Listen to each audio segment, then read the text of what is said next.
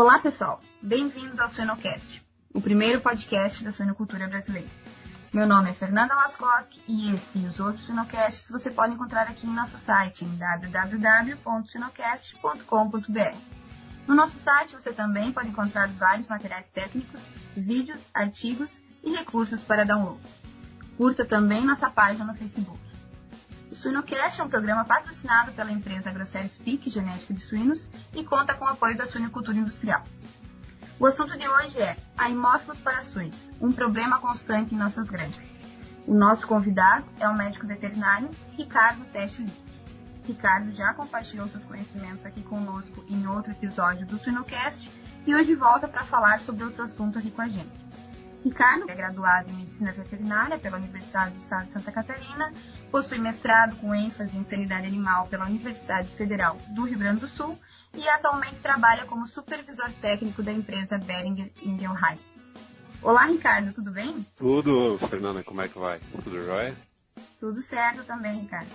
Primeiro, Ricardo, quero lhe agradecer pela sua disponibilidade em compartilhar seus conhecimentos aqui conosco e também dispor de um tempo para a gente aqui do Sonocast mais uma vez. Ah, eu que agradeço, Fernando. Então, Ricardo, vamos direto ao ponto e vamos conversar sobre suinocultura.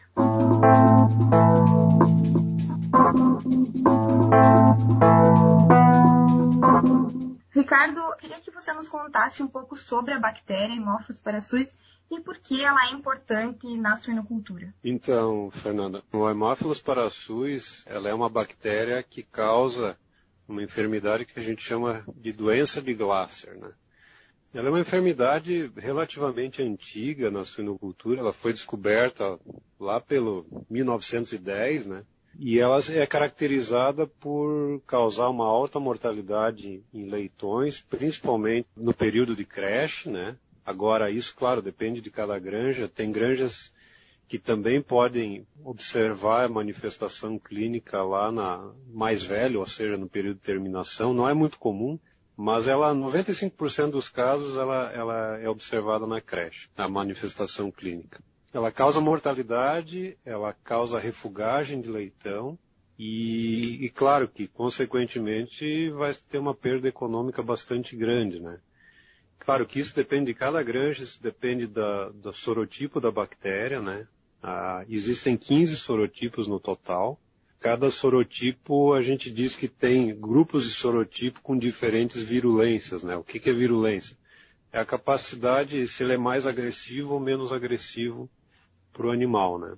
Então é uma bactéria, como eu estava falando, ela é gram-negativa, ela está bastante disseminada nas granjas, ou seja, o número de granjas positivas para essa bactéria é bastante grande e chega perto de 100%, só que ela está muitas vezes na forma endêmica. O que, que é a forma endêmica? Ela está presente na granja, ela é positiva, a granja, mas ela não está com a doença. A doença de Glasser, assim como eu falei, ou com aquela mortalidade ou com aquela refugagem. O Hemófilos parasuis, ele, ele faz parte da microbiota normal do trato respiratório superior. O que, que eu quero dizer com isso? Ele é um habitante normal do, do, do corneto nasal, da tonsila, da traqueia e também do pulmão. Tá? Então, o fato de tu fazer um PCR dessas áreas que eu falei e dar positivo para hemófilos, ele não quer dizer muita coisa eh, de diagnóstico clínico, né? Porque ele faz parte da microbiota normal do trato respiratório superior e também do pulmão. Né? Uma coisa que, falando em prevalência, né, existem alguns trabalhos que mostram quais são os sorotipos mais prevalentes no Brasil. Né? Claro que se tu ler trabalhos de cada país, vai ter sorotipos diferentes, com maior ou menor prevalência, dependendo da localidade. Né? Mas no Brasil, os sorotipos mais prevalentes é o sorotipo 5, é o sorotipo 4 e o sorotipo 2, né? Mas que nem eu falei anteriormente, a maioria das granjas é positiva, algumas têm a manifestação clínica, ou seja, o sintoma clínico, e algumas não têm. Algumas têm positividade para hemófilos, mas de uma forma endêmica. Né?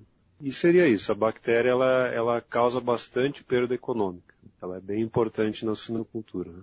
Ok, Ricardo, tem alguns trabalhos de, de 2012 também que eles comentam uh, que tem aumentado o número de, dos, dos não sorotipáveis, né? Sim. Quando a gente fala de sorotipo, né, é uma forma de classificação do hemófilos, né?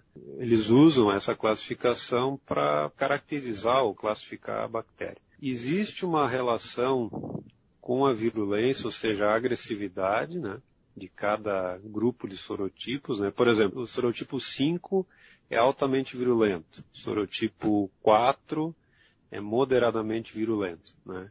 Então eles fazem essas classificações para isso.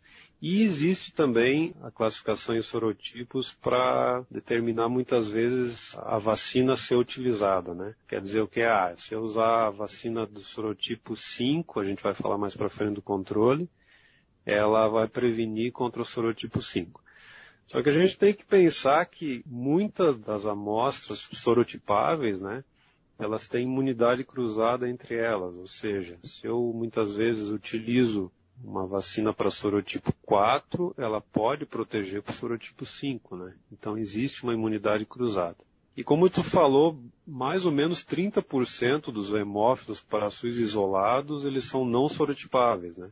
Então, essa, essa classificação, ela dá um norte para tu saber a que sorotipo pertence mas é, é uma das formas de classificação. É uma forma de classificação basicamente da bactéria.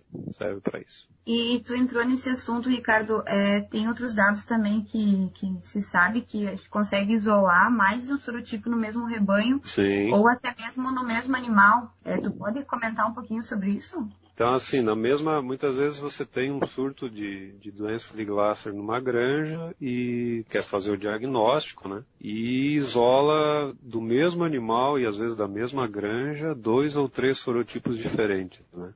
E muitas vezes até bactéria não sorotipável, né? Então, vamos dizer assim, não imaginem que uma granja só tem o sorotipo 5 ou só tem o sorotipo 10, por exemplo. Então, é, muitas vezes é o que foi isolado mas ela pode ter mais de um sorotipo e, que nem tu falou, no mesmo animal mais de um sorotipo também. Então, essa heterogeneidade genética, ela é bem comum. É bem interessante isso, Ricardo. No teu ponto de vista, quais seriam as principais formas de infecção e transmissão dessa doença? Então, vamos imaginar assim, ó, o Hemophilus parasus, ela é uma bactéria que não transmite muito bem pelo ar, tá? Pela via aerógena, né? É que nem um app, ele também não, não é muito, não é que nem um micoplasma, por exemplo, que vai mais de 5 km pelo ar e contamina uma outra granja, ou um, um outro animal. Por que, que, é importante saber disso? Porque, principalmente em, em granjas maiores, maior do número de matrizes ou maior número de animais, essa informação é importante porque mesmo a tua granja sendo positiva, pode haver animais negativos dentro da granja. Ou seja, existem subpopulações, né? Mas com relação à transmissão, é transmissão por contato. Contato é, animal com animal e eles se daí contaminam dessa forma. Então existe a forma de transmissão horizontal e também existe a forma de transmissão vertical, né, que é da mãe para o leitão, que também é, é, a forma mais comum de transmissão dessa bactéria. Né? Ok, Ricardo. E o que a gente sabe também, que é bastante comentado, que ela era considerada historicamente, né, uma doença de leitões associadas a, a algum fator de estresse, né? Sim. Como você falou no início, ela está presente no trato é, respiratório superior, né? E daí o seu acometimento correria devido a fatores estressantes, como o desmame, o Sim. transporte de animais, baixa imunidade nessa fase. Então, tudo isso contribui também, né, pra, como uma forma de transmissão. Até tu falou de baixa de imunidade. Antes, a gente pode até fazer uma linha de separação antes do circovírus e depois do circovírus. Antes do circovírus, o hemófilos parasus ocorria esporadicamente, né, vamos dizer assim, granjas com surto dessa, dessa bactéria. Agora, depois da circovirose, ou seja, a gente sabe que ela diminui a, a, imunidade do animal, causa imunossupressão. A quantidade de granjas ou a frequência de granjas que tiveram o problema clínico, ou a doença de Glasser clínica mesmo, ela aumentou muito, justamente por ser um fator estressante, um fator de imunossupressão. Né? E hoje em dia, de uns anos para cá, principalmente 2009 para cá, que iniciou surtos graves de influenza, né? A gente também vê mais, mais frequentemente nas creches a manifestação clínica do hemófilos parasus, que é a doença de Glasser. Né? E aí, como agente secundário, por alguma falha de manejo, entrou uma doença Sim. primária e veio como agente secundário, é. dessa maneira? Aí é uma uhum. soma de fator. Aí tu tem, por exemplo, numa, numa creche, a influenza, né? Aí, e quando a gente fala de influenza, não, não imaginem só aquele surto que dá tosse em vários animais durante 14 dias ou 21 dias e depois ele passa, né? Hoje a influenza ela está persistente nos rebanhos, né, de suínos. Então assim, ela seria como uma secundária, né? A influenza abrindo portas para o hemófilos parasus mostrar como ele é da forma clínica. Né? E quando a gente fala do trato respiratório da porca, em relação a ela passar para o leitão, tu, tu tem alguma coisa que tu possa nos comentar sobre isso? Sim, a porca, vamos dizer assim, o leitão nasce, ele nasce praticamente estéreo, né? As primeiras coisas que ele entra em contato, depois do nascimento, ele se, se infecta, né? Então a porca, ela é, uma, ela é um fator de, de transmissão do hemófilos parações bem importante para o leitão, que seria o que a gente chama de transmissão vertical, né?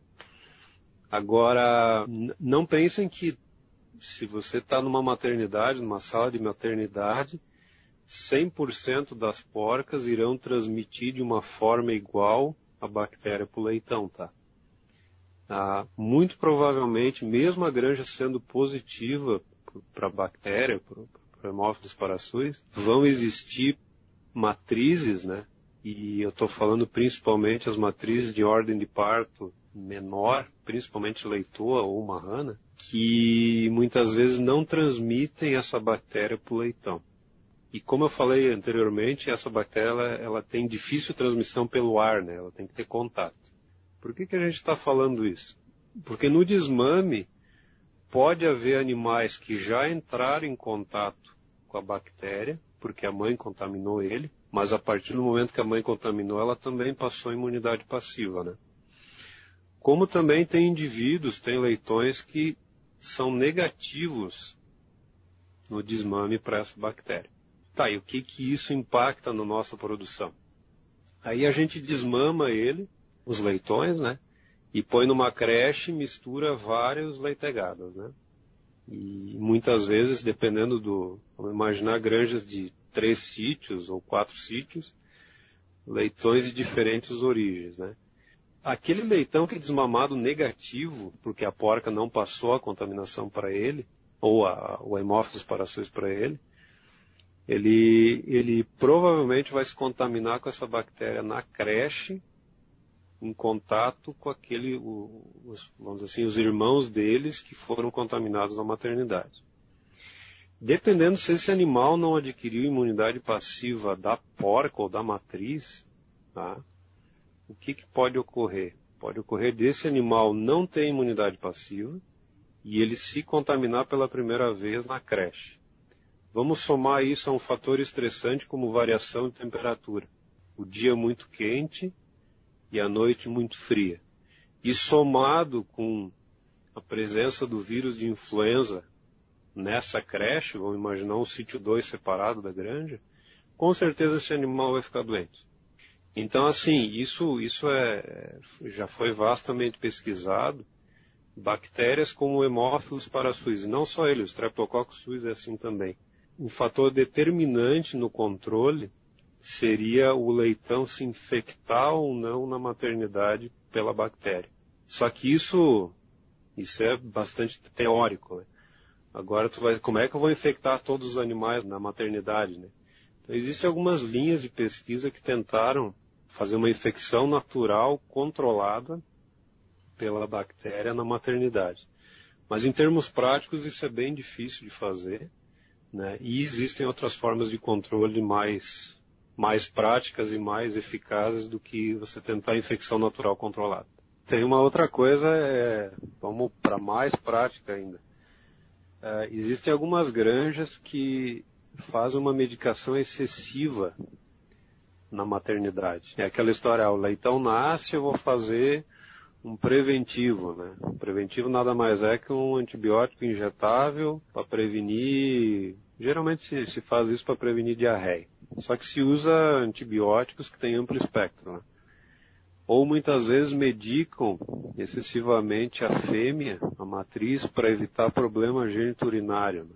Põe algum, algum medicamento na, na ração da porca ou faz dosado no, no comedouro dela. Né? O que, que desencadeia? Qual a consequência disso?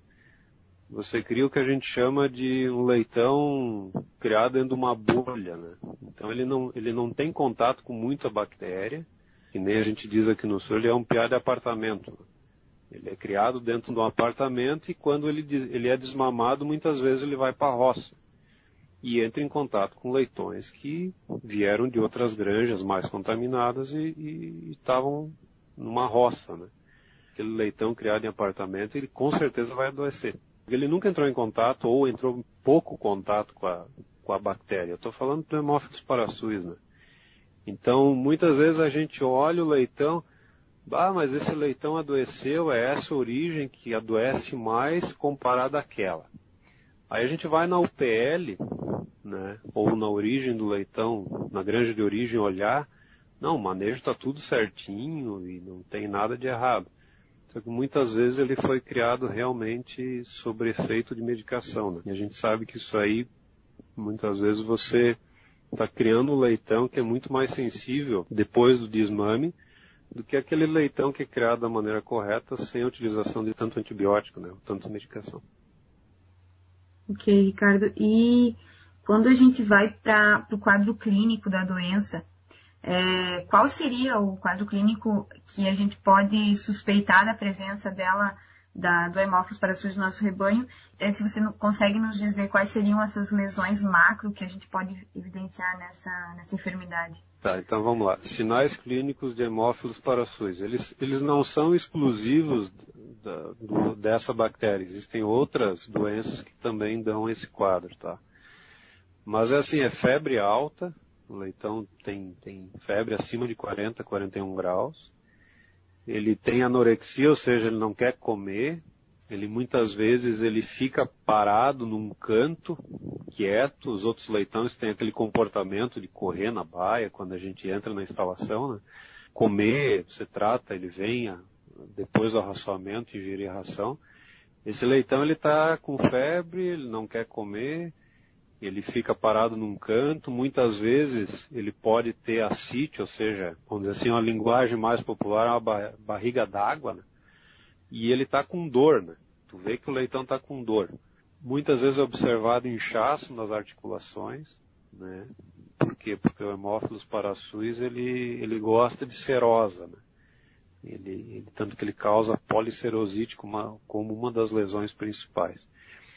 E outro sinal clínico que pode acontecer é sinal clínico nervoso, né? É, movimento de pedalagem, leitão caído, não levanta, parece que ele está com algum problema nervoso. Quando a gente sacrifica um leitão que está com suspeita de hemófilos para olhar as lesões macroscópicas, vamos dizer assim, a lesão mais, mais frequente é a policerosite. O que, que é policerosite? Tá? É uma infecção das serosas. O que, que é serosa? Pleura, pericárdio, peritônio, meninge. E é isso aí que, é, que a bactéria tem tropismo, vamos dizer assim, que ela gosta de causar infecção. Se está na fase inicial da doença, tá? a gente vê muito exudato nessa, nessas serosas, né? Esse exudato muitas vezes se transforma em fibrina, porque é uma bactéria que produz fibrina, e de uma forma mais crônica, essa fibrina, ela cronifica e, e causa aderência, né? Então é aquele leitão que muitas vezes a gente abre, ele está refugo, né? Refugo porque ele não comeu, refugo porque ele está doente, e a gente faz a necrópsia dele ou tá o, o, intestino todo grudado, não tem uma diferenciação, presença de pus no peritônio, ou às vezes o pulmão está grudado na costela, e o coração está grudado no pericárdio. E essa policerosite, ela é bastante... Claro, existem outras bactérias que podem causar serosite, por exemplo, o Streptococcus suis, né? Mas no, no caso do hemófilos parasuis é uma lesão é, bem, bem característica, né? Não é só dele, mas a gente começa a pensar também nele como diagnóstico. Né?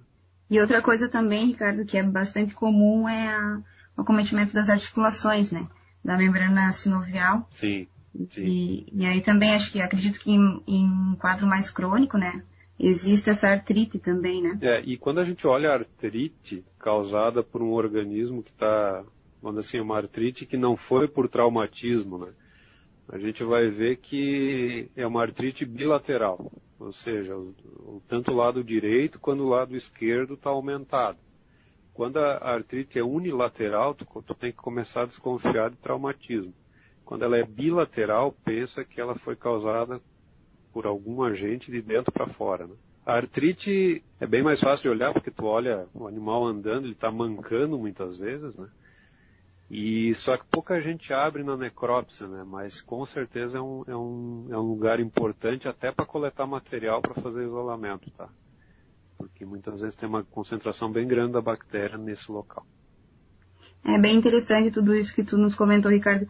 Principalmente porque como ele tem esse tropismo pelas serosas, né, vai depender muitas vezes da localização da lesão, né, mas ela pode acometer desde o sistema respiratório, articular até sinal nervoso, né, então ela é bastante ampla, né, quanto a isso. É verdade. Uh, Ricardo, pensando é, de maneira prática, quais seriam os principais fatores de risco para essa doença é, se disseminar no nosso rebanho?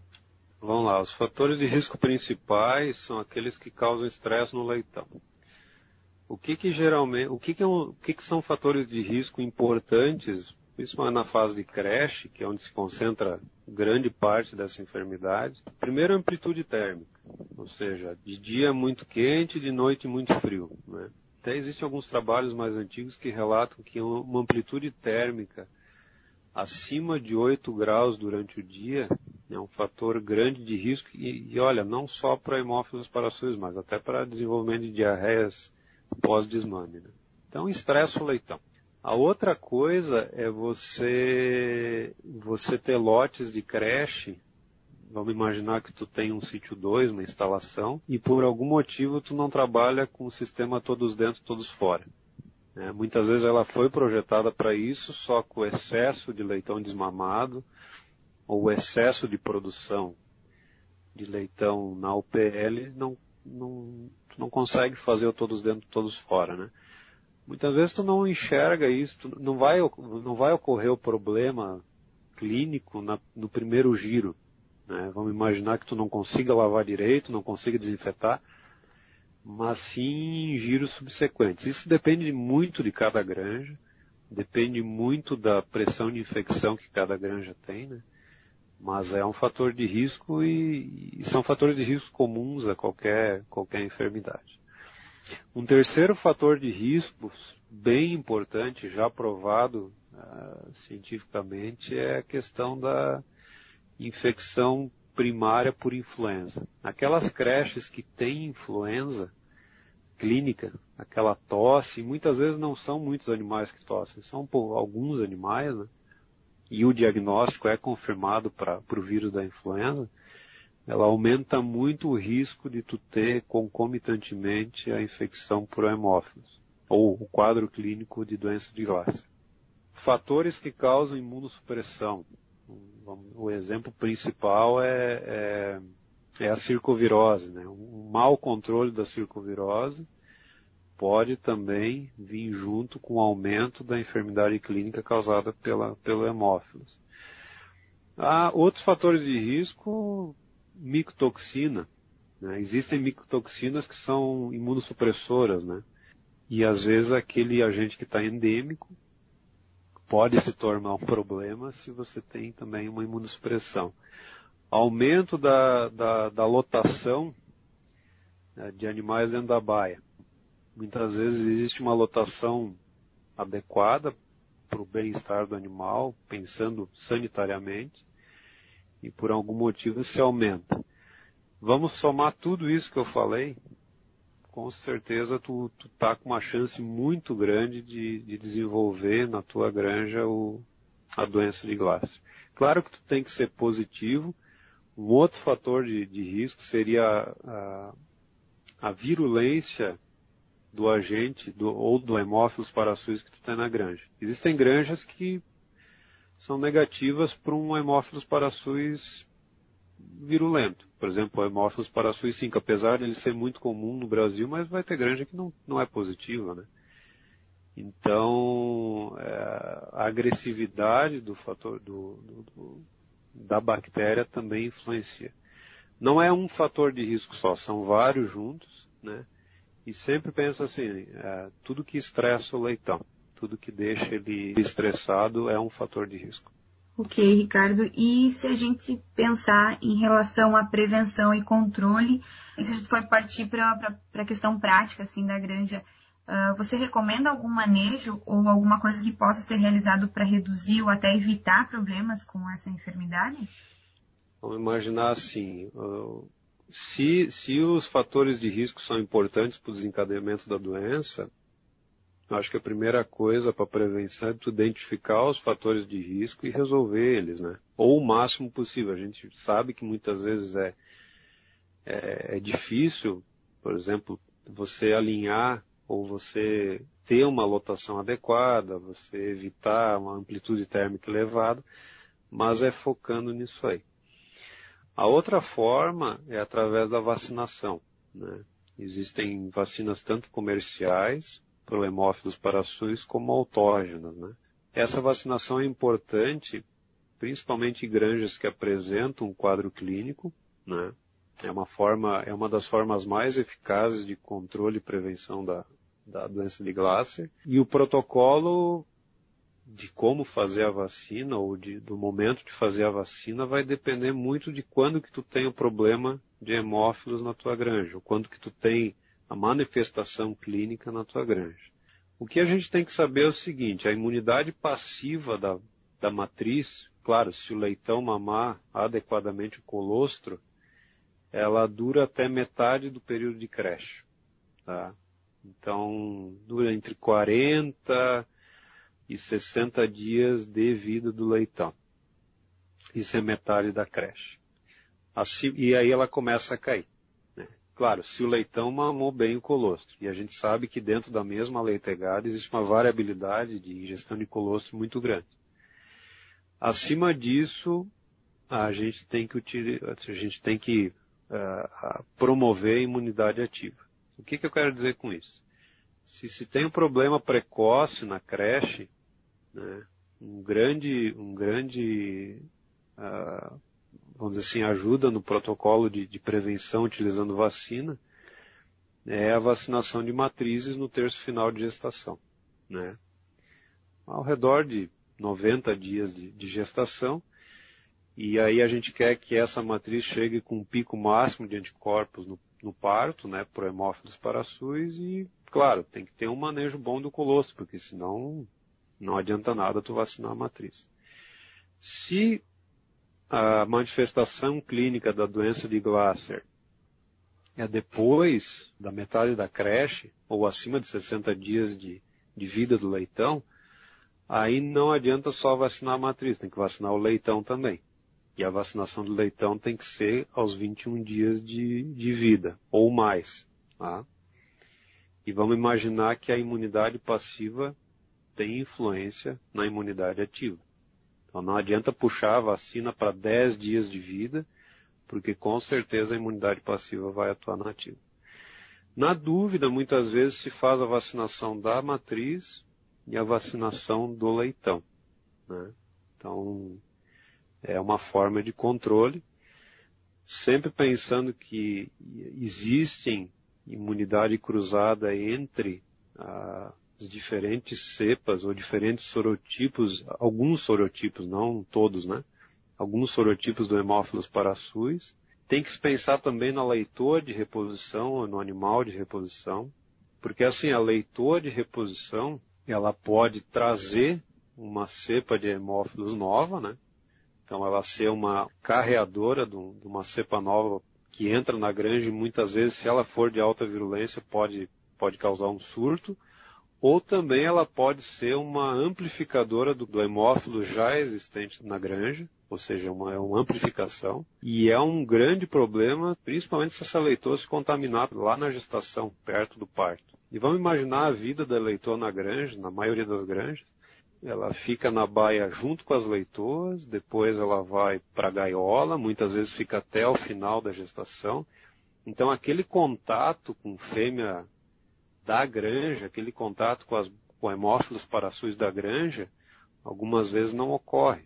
Então a vacinação da, da leitoa de reposição, isso logo após ela, ela chegar na granja, tá?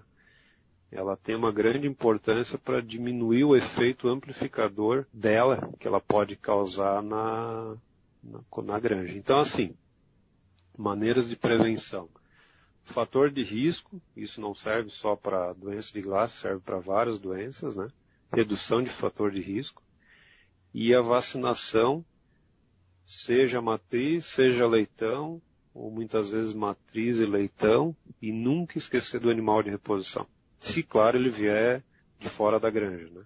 Isso tem uma importância enorme na prevenção do, da doença de Glasser dentro de uma granja. Então, a gente pode dizer que são diferentes estratégias de controle que a gente pode propor. Então, vai, o que vai depender vai ser da dinâmica de infecção da doença no rebanho, né? Sim. Porque a gente pode trabalhar, então, com antibiótico, pode-se dizer quando se tem surtos esporádicos, né? Ou até uma vacinação quando tem um problema mais recorrente ou algum tipo de falha de manejo, ou até um surto mais severo, né? É, e, e, a gente imaginar que, a gente comentou antes, fatores de risco, por exemplo, a própria influenza, né? Existem algumas formas de prevenção, mas elas não são 100%, né? Existem vacinas no mercado, elas funcionam muito bem para combater, por exemplo, o vírus, que é muito semelhante geneticamente. Agora, com outro vírus de influenza ela não funciona. Então o controle de influenza é muito falho hoje. É, e também pela alta capacidade de mutação do vírus. Então assim, a gente tem que focar muito no que a gente consegue controlar. Né? E o hemófilos tem várias ferramentas. Tu falou de antibiótico, uma coisa importante, bem prática, assim, muitas vezes, claro, se faz antibióticos preventivos via ração ou via água na creche, né? Claro, para evitar diarreia, para evitar outras enfermidades.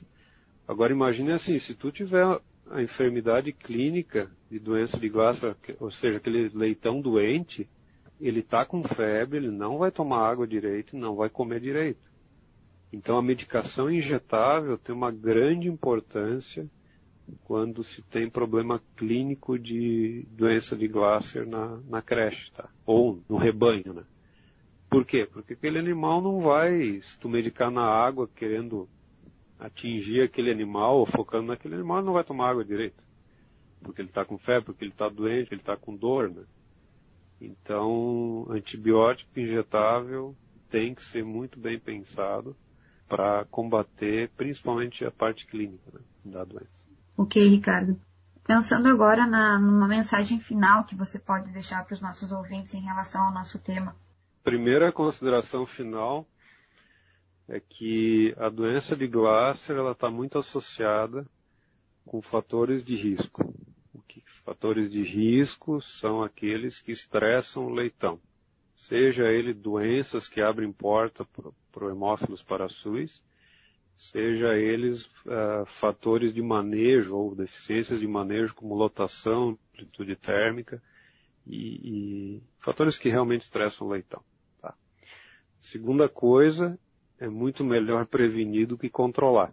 E as principais formas de controle é reduzir os fatores de risco, até onde se consegue fazer, e a outra coisa é a utilização de vacinação.